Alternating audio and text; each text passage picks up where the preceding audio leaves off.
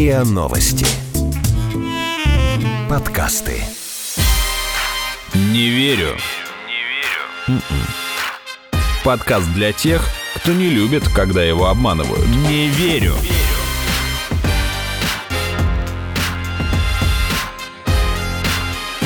Не верю.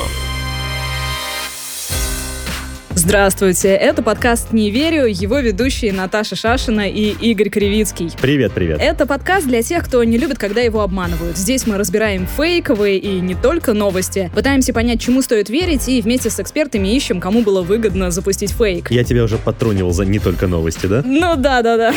Роскомнадзор, между прочим, заявил, что будет применять к средствам массовой информации жесткие меры, включая отзыв лицензий и блокировку в случае выявления фейков о коронавирусе в России. России. Но ну, мы все равно рискнем. И в нашем подкасте как раз разберем, что является фейками, собственно, и что точно не надо распространять. И сегодня с нами в студии психолог Мария Разлогова, с которой мы вместе будем разбирать фейки. Мария, здравствуйте. Здравствуйте. Здравствуйте. В начале каждого выпуска мы просим нашего гостя ответить, в какие новости он мог бы поверить, пройти такой блиц-опрос, и его традиционно ведет Игорь. Игорь, давай. Ну, поскакали. Из-за вируса закроют Москву. Правда или нет, как думаете?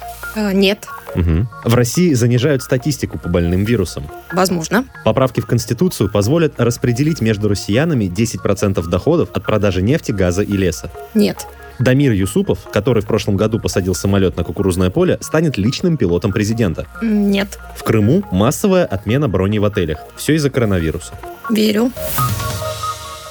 Что из этого правда, а в чем стоит усомниться, мы подведем итоги в конце выпуска. Ну а сейчас я предлагаю так, мы перейдем к конкретным фейкам, а Марию, которая ранее также работала в Центре экстренной психологической помощи МЧС, будем спрашивать о том, почему мы этим фейкам верим и как они рождаются. Последние недели по соцсетям распространяется идея о том, что в России полным-полно больных коронавирусом. Но власти занижают медицинскую статистику на много порядков, поскольку нет тестирования на коронавирус, якобы. Может ли такое быть? Достаточную, по крайней мере, для себя аргументацию я прочитала в статье издания Naked Science Александра Березина. И... Точнее, не издание Александра Березина, а статья Александра Березина. Да, и попросила его поговорить с нами об этом в нашем подкасте. Возможно ли занижение статистики по коронавирусу? Ну, объективно говоря, это сложно себе представить. Смертность от коронавируса, которую, как нам говорят, можно списать на пневмонию или грипп, на самом деле крайне сложно скрыть. В Москве в сутки гибнет даже в зимний период не больше 10 человек от пневмонии. При этом, по данным Китая, Италии, каждый пятый заболевший коронавирусом получает пневмонию тяжелое течение болезни. При этом гибнет каждый тридцатый заболевший. Ну вот, допустим, рассказы о 20 тысячах больных коронавирусом, которыми нас кормят соцсети с начала марта в Москве, допустим, они верны. Это где-то 600-700 человек должно погибнуть от вирусной пневмонии за несколько недель. То есть, ну, не меньше 20 человек в сутки. А нормальный уровень 10. Ну, то есть, количество умирающих от пневмонии должно взлететь в три раза, допустим, в Москве. Ну, в два-три раза минимум. То есть, И... у нас алгебра не сходится просто. Да, вы понимаете, если бы кто-то пытался записать умерших от коронавируса как умерших от обычной пневмонии, то был бы взлет смертности от пневмонии в 2-3 раза, и это в Москве скрыть практически невозможно. Может быть, вы помните, несколько лет назад еще в прессу часто попадало, в отдаленной там части в Сибири воинской заболела пневмония несколько десятков человек, один, два, трое умерли. Вот понимаете, если мы в Сибири, в воинской части, не можем скрыть гибель нескольких человек от пневмонии, то представить, как мы скрываем гибель 20 человек от пневмонии в Москве в наши дни, очень сложно. Практически, я бы сказал, это невозможно. По соцсетям еще распространяется мнение, что у нас никого толком не проверяют на коронавирус, и вообще в России нет на него тестов. Так может быть? Ну, мне кажется, что такое мнение проистекает в основном из того, что у нас никто не интересуется тем, что на эту тему сообщается. Роспотребнадзор каждый день публикует бюллетень с количеством протестированных коронавирус. И на 17 марта, вот на вчера, это было 120 тысяч тестов. 120 тысяч тестов проведено с конца января, когда их только выпустил «Вектор». Это по всей «Вектор» России, это, да? Да, это по всей России. «Вектор» — это предприятие, точнее, закрытое научное учреждение в Новосибирске, которое в советское время отвечало за подготовку к биологической войне, то есть тому, чтобы выявлять новые вирусы боевые, бороться с ними. Вот. Собственно, суть в чем? Если мы 120 тысяч тестов провели, это не значит, что мы 120 тысяч человека протестировали. А человека с подозрением на коронавирус тестируют до четырех раз. Первый раз по прибытии из Италии, Германии, откуда-то еще. И на протяжении двухнедельного периода еще три раза. Почему? Потому что если низкая концентрация вируса, если у человека был инкубационный период, тест может его сразу не обнаружить. Но даже с учетом того, что 120 тысяч тестов это не 120 тысяч проверенных, это очень много. Для сравнения, в Италии на 17 марта протестировано 137 тысяч тестов, точнее проведено. Ну, Понимаете, так... в Италии заболевших десятки тысяч. Ну, но при этом и... они почти столько же тестов провели, сколько и мы. Ну так и пропорции же другие. Ну то есть относительно... Доля проверенных, получается, это у нас значительно ниже. Процент проверенных у нас значительно ниже, но в то же время у нас, понимаете, почему у нас проверенных значительно ниже? Потому что в Италии налицо эпидемия бушующая. Там проверяют население целых населенных пунктов, не прибывающих из других стран, как у нас. Угу. Вот, собственно, вот эти слухи о том, что провериться невозможно, они от чего пошли? Вы знаете, у нас часто бывает, чувствует повышенную тревожность. Эпидемия, все об этом говорят. И вот он хочет сдать тест. Он никуда не ездил, ни в Италию, ни в Германию. Он вообще в Турцию ездил там год назад, и все. Но он очень хочет сдать тест. И что же делать? Естественно, он хочет пойти в больницу, ему там, естественно, отказывают, он расстроен, и он считает, что нас не проверяют. Почему отказывают? Отказывают не только у нас, отказывают везде. В США, собственно, в ряде стран Европы. А происходит это вот почему. Вот вы гречку в магазинах видели вчера? Нет.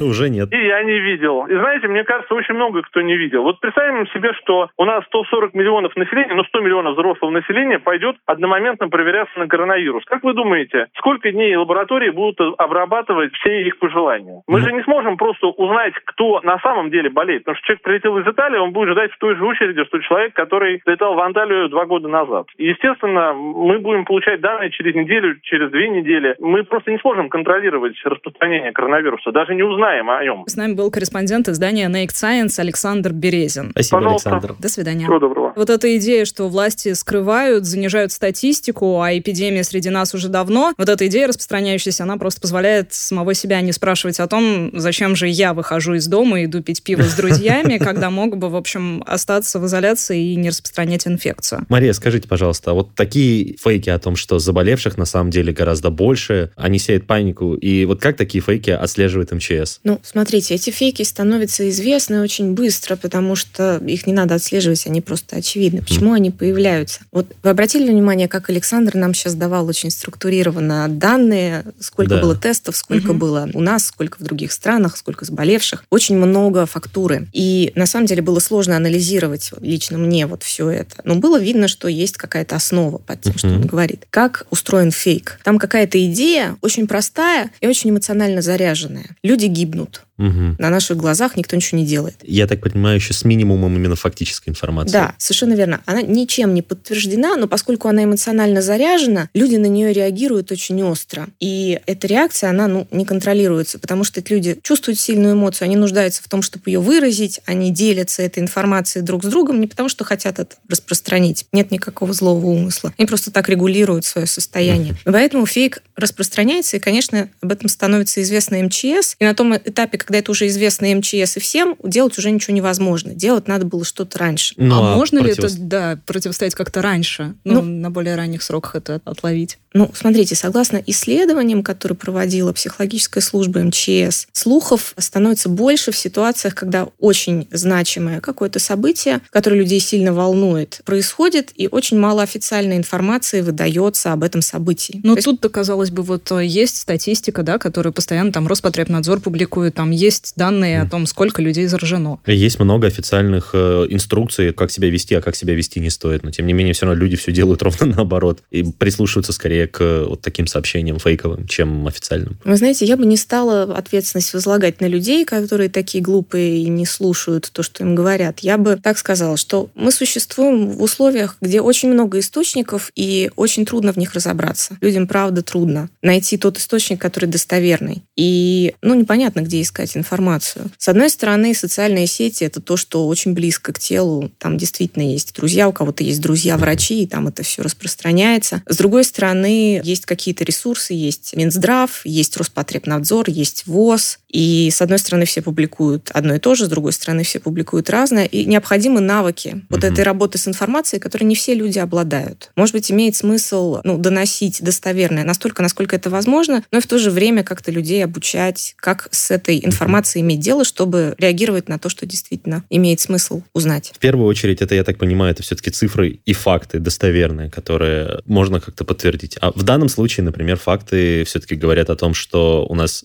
нет и не может быть заниженной статистики, потому что иначе бы у нас было абсолютно другое количество людей, погибших от осложнений, вызванных коронавирусом. А тестирование при этом есть, просто оно, к сожалению, не в таком количестве, в каком есть запрос у населения. Не верю.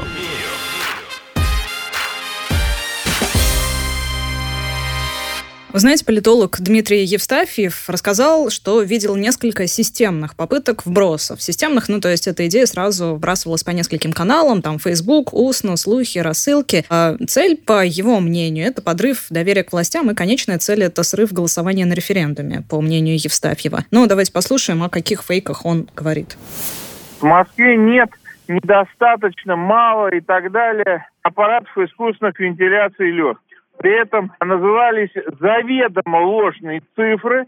При этом человек, который это вбрасывал, он знал, что это заведомо ложные цифры, потому что за число в принципе имеющихся ИВЛов выдавалось число ИВЛов, которые планируется закупить только в апреле. Второй фейк – это о вводе войск. В Москву вводятся войска, Москву закрывают и так далее. Но на что это рассчитано?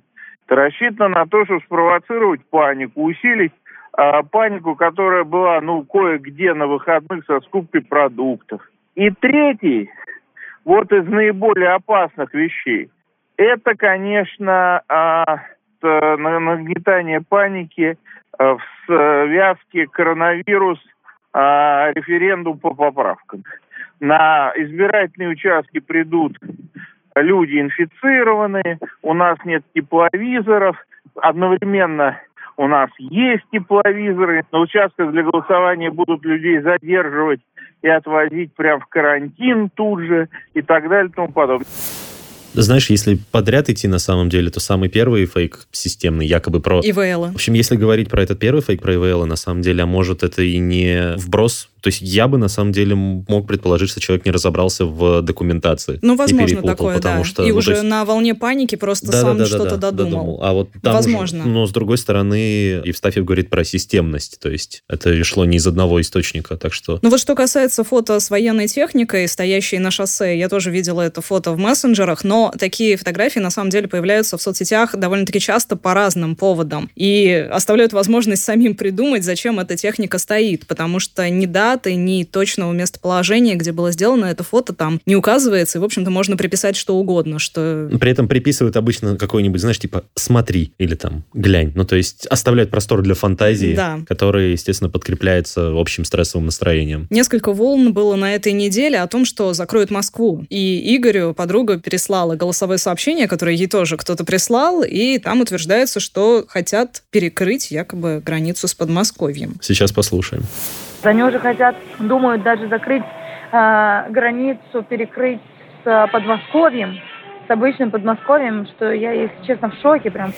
Мария, как вы думаете, а почему вот такие спекуляции начинаются на эту тему? Хороший вопрос. Зависит от того, откуда это все исходит. То есть, если мы предполагаем, что это какой-то вброс, значит, есть какие-то люди, которые специально с какой-то панику. целью хотят раздуть панику. Не очень понятно, кто эти люди, зачем им это надо и в чем их интерес в этом контексте. Часто такие вещи действительно могут возникнуть, вот как сказал Игорь, потому что кто-то что-то не понял, угу. кто-то очень сильно волновался, изучал информацию, не разобрался, высказал ну, есть... предположение, а через третий руки, это уже выдается как факт. Хотелось бы засчитать попытку тут человеку, но без результата не выйдет. Ну, из-за да. того, что он пустил круги там, где не хотел. Ну, с другой стороны, действительно, мы помним, что такие меры были в Ухане и еще, по-моему, в десятке китайских городов. И считается, что эти меры были весьма полезны в борьбе с вирусом. То есть закрытие города, остановка общественного транспорта и так далее. Вот. С другой стороны, в Нью-Йорке тоже кто-то запустил через Твиттер фейк, что городские власти хотят закрыть метро и изолировать Манхэттен. И это вынужден был опровергать даже лично мэр города, поскольку такие меры для мегаполиса — это катастрофа. Возможно ли, в принципе, технически закрыть Москву? Я спросила об этом у бывшего мэра подмосковного города Троицка Виктора Сиднева. Он многим также известен, э, скорее, как магистр «Что, где, когда». Он говорит, что в целом нет ничего невозможного, если сократить общественный транспорт, выставить кордоны на шоссе, ведущих в Москву. Но, учитывая, какая у нас огромная трудовая миграция туда-обратно... Локальная это... трудовая миграция. Да, локальная. Да. Это вряд ли целесообразно делать. Миграция, конечно, огромная между Москвой и областью. Дело в том, что большинство рабочих мест ну, находится в Москве, поэтому такое перепокрытие, оно ну, в первую очередь повлияет на экономику, на производство, которое сосредоточено в Москве. Я просто не очень понимаю, как это возможно в принципе технически. Ну, то есть я не знаю, что там на МКАДе поставить э, пропускные пункты и там никого не э, выпускать, грубо ну, говоря, знаете, со стороны области никого не впускать. То есть, ну, как это теоретически может быть, потому что, повторюсь, это ну, только сообщения в соцсетях. Как, как да. это было в Китае. Ага. У нас есть совместный центр трансфера технологий, а, в городе Шэньчжэне. И это ну, такой центр высоких технологий китайских. И примерно месяц назад, как раз когда был разгар да, вот, э, эпидемии в Китае, один из наших сотрудников э, поехал на работу. Как раз он ехал из города Шэньчжэнь, город Дунгуан. Это, ну, это примерно то же самое, да большая агломерация, как Москва и Московская область. Вот он из одной части агломерации ехал в другую. И он ехал на работу, и ему было надо. Он мне сказал, что его остановили пять раз за это время, да, кордоны.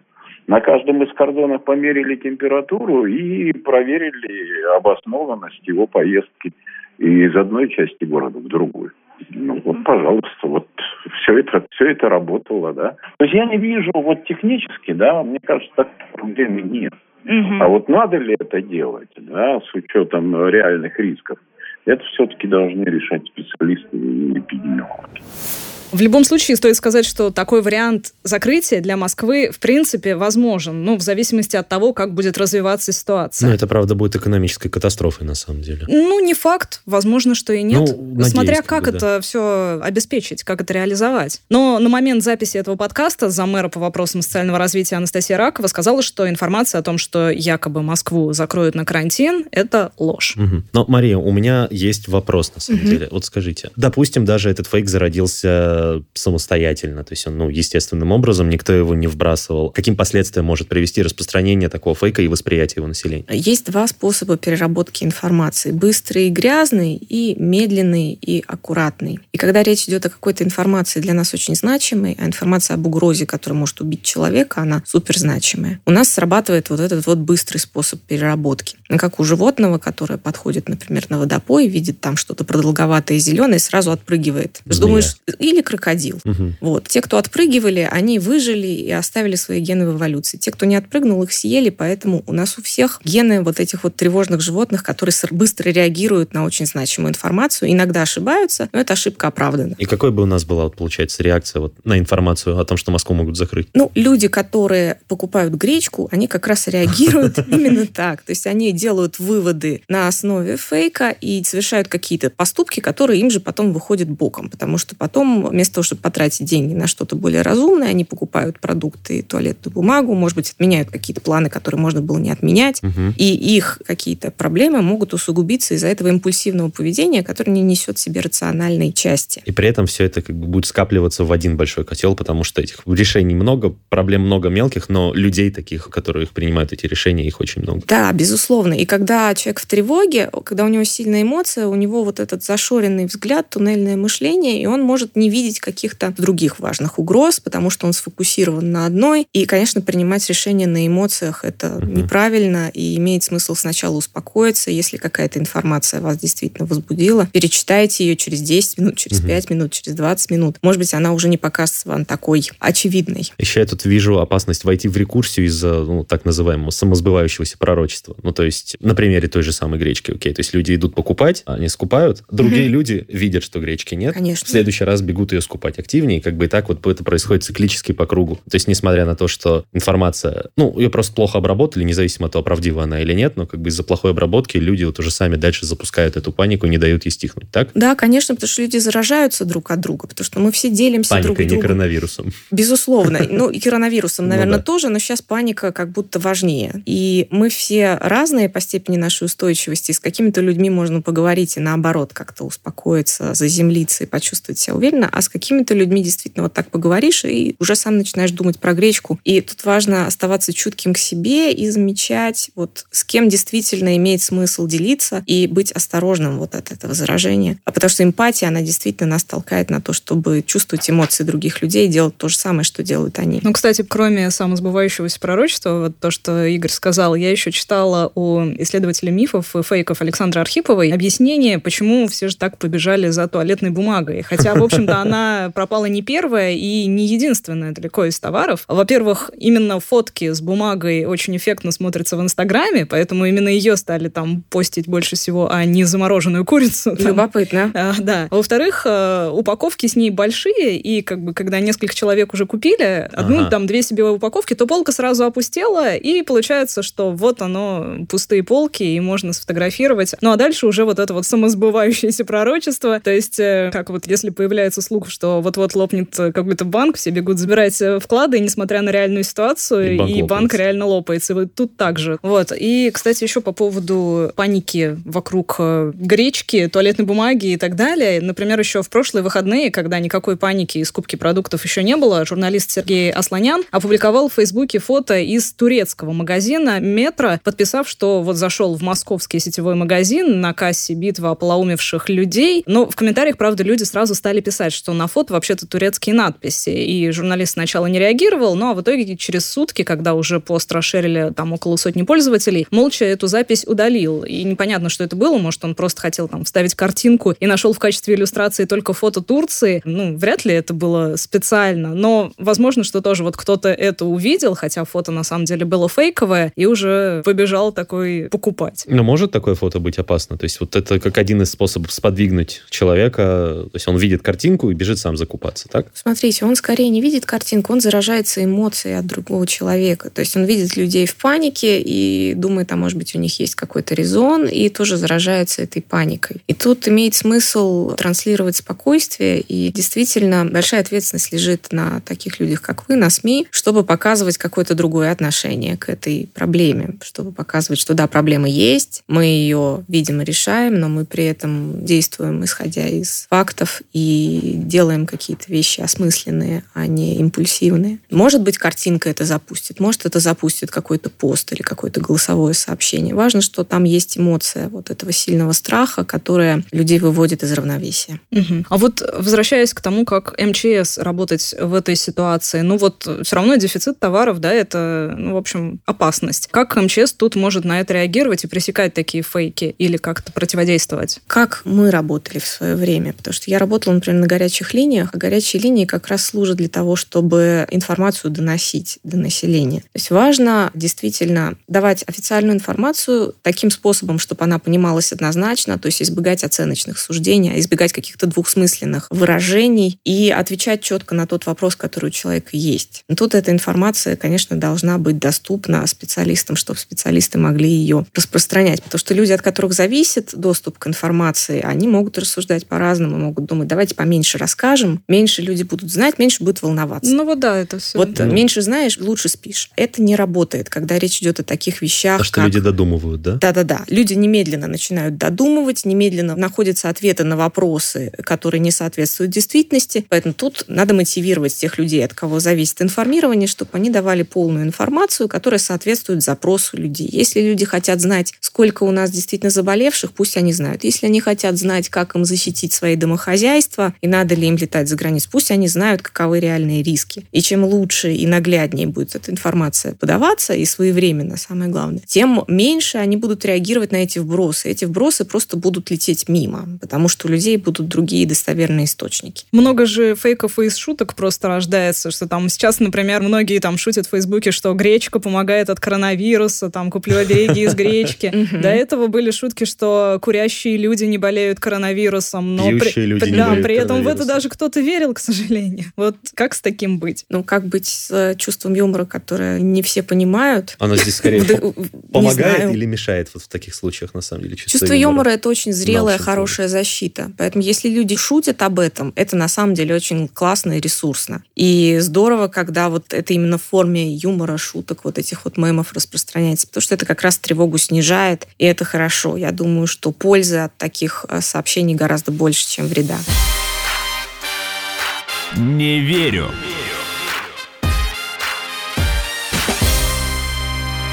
Что еще обсуждали на этой неделе? Моя мама, которая живет в Москве, на днях написала мне, что знаю ли я, что ночью вертолеты будут распылять лекарства для дезинфекции, и окна и балкон должны быть закрыты, и на улице после 11 вечера находиться нельзя. Ей прислали такое сообщение с подписью, что это сообщили из военной части, просят распространить. И такие же сообщения получили и жители Петербурга, но достаточно погуглить и понять, что тот же самый фейк на прошлой неделе распространяли в Тбилиси, и мы это обсуждали уже в нашем подкасте. Никто на самом деле ничего не распыляет. Но вот, Мария, как понять по сообщению, что это фейк? Вот какие прямо вот э, точки? Маркеры. Да. Красные флаги. Смотрите, я бы посоветовала вам обращать внимание на сообщения, которые запускают сильную эмоцию. И после того, как эта сильная эмоция случилась, вы поняли, что вас снесло после прочтения чего-то. Имеет смысл сделать паузу, подышать, может быть, позаниматься физкультурой, как-то походить, перечитать, посмотреть и проверить, насколько это вообще может быть, насколько это логично. Вот распылять лекарства ночью с вертолетов. Насколько это функционально? Почему просят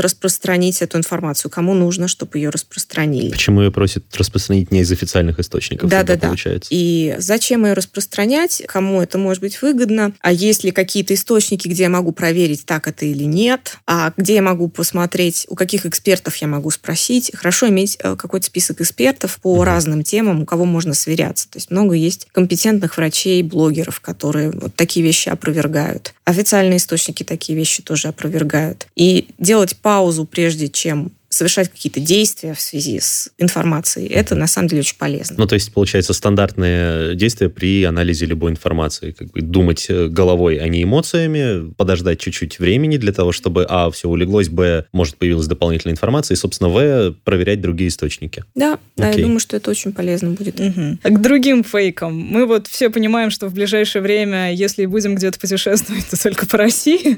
Но, тем не менее, в соцсетях появились разговоры, что в Крыму наблюдается масса массовая отмена броней в отелях. В это сложно поверить, потому что многие, у кого сорвался отпуск за границу, перебронировали все как раз-таки быстро на Крым и Сочи. Ну вот моя семья, например. Да, да, я тоже об этом думала, так сделать. И туроператоры, работающие с Крымом, говорят, что на самом деле объем бронирования на отдых не падает, а наоборот возрастает, и ательеры говорят о росте брони в пределах там, ну, небольшом, 10-15% рост, но все равно это фейк. Еще мошенники рассылают электронные письма, якобы от лица всей Всемирной организации здравоохранения. Письмо содержит ссылку, перейдя по которой мошенники говорят, что вы сможете узнать важные сведения о вирусе. Но на самом деле это фишинговая ссылка, и в случае перехода по ней злоумышленники могут получить доступ к вашему электронному счету и украсть ваши деньги. Будьте аккуратны. В итальянском Фейсбуке распространилась любопытная вирусная видеозапись. Она была сделана... В переносном смысле. В обоих.